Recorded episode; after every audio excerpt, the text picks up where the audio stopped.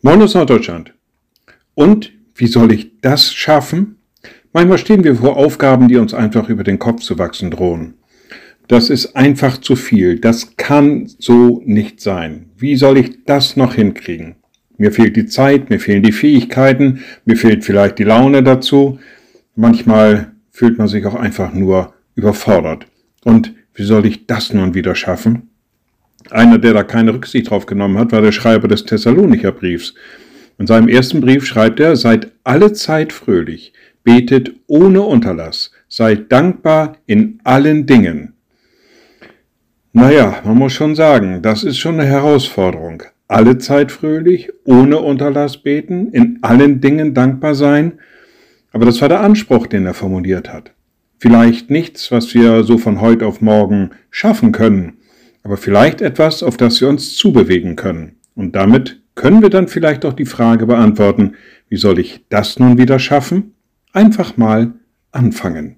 Fröhlich sein, beten und dankbar sein. Liebe Schwestern und Brüder, ich lade Sie ein zu einem kurzen Gebet und anschließend zu einem gemeinsamen Vater unser. Allmächtiger Gott, guter himmlischer Vater, du hast uns gerufen in deinen Dienst, du hast uns geboren aus deinem Geist, wir sind deine Kinder, wir gehören dir. Und wir bitten dich, gib uns die Kraft, diese Fröhlichkeit, immer wieder neu zu leben, immer wieder neu dich anzubeten in allen Dingen und für all das, was du uns bereitet hast, auch immer wieder aufs Neue dankbar zu sein. Und wir beten gemeinsam, unser Vater im Himmel, dein Name werde geheiligt, dein Reich komme, dein Wille geschehe wie im Himmel, so auf Erden. Unser tägliches Brot gib uns heute und vergib uns unsere Schuld, wie auch wir vergeben unseren Schuldigern.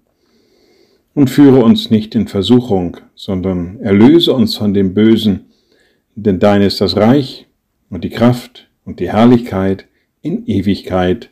Amen. So seid gesegnet, bleibt behütet und bleibt gesund.